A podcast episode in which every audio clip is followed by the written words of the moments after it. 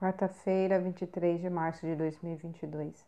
A leitura do texto bíblico está no livro de 2 Coríntios, capítulo 4, dos versículos 7 até o 12. Frágil, mas útil. Paulo deixa claro que seu ministério dependia inteiramente do poder de Deus. Ele declara ser como um vaso de barro, que, embora frágil, tem um conteúdo precioso. Jarros, potes e vasilhas de barro quebram-se com facilidade e por isso custam pouco e são logo descartados. Comparar-se com um vaso de barro foi a forma que ele encontrou então de enfatizar a necessidade do cristão ser humilde. É o Senhor que precisa se destacar. Esta comparação também consegue expressar o sentido de utilidade. Neste caso, o recipiente é valioso por causa de seu material, mas não pelo seu conteúdo.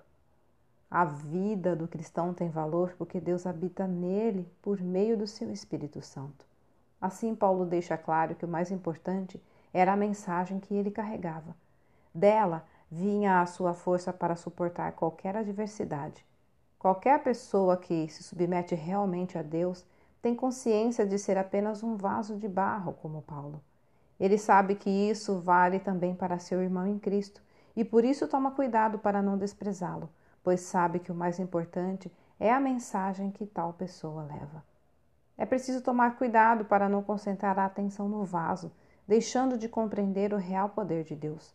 Algumas pessoas são como vasos de barro pintados de ouro. Tentam encantar os outros com a sua aparência refinada, mas infelizmente sua conduta não corresponde a tanta beleza. No entanto, há aqueles que por fora parecem recipientes velhos, feios ou até lascados mas quando se verifica o conteúdo, vemos verdadeiros tesouros. Pode ser difícil abrir mão da nossa vaidade, mas se for para destacar a glória de Deus, certamente valerá a pena. Olha, quanto mais humilde o cristão, mais útil ele será para Deus. Texto retirado do presente diário da Rádio Transmundial, edição 21.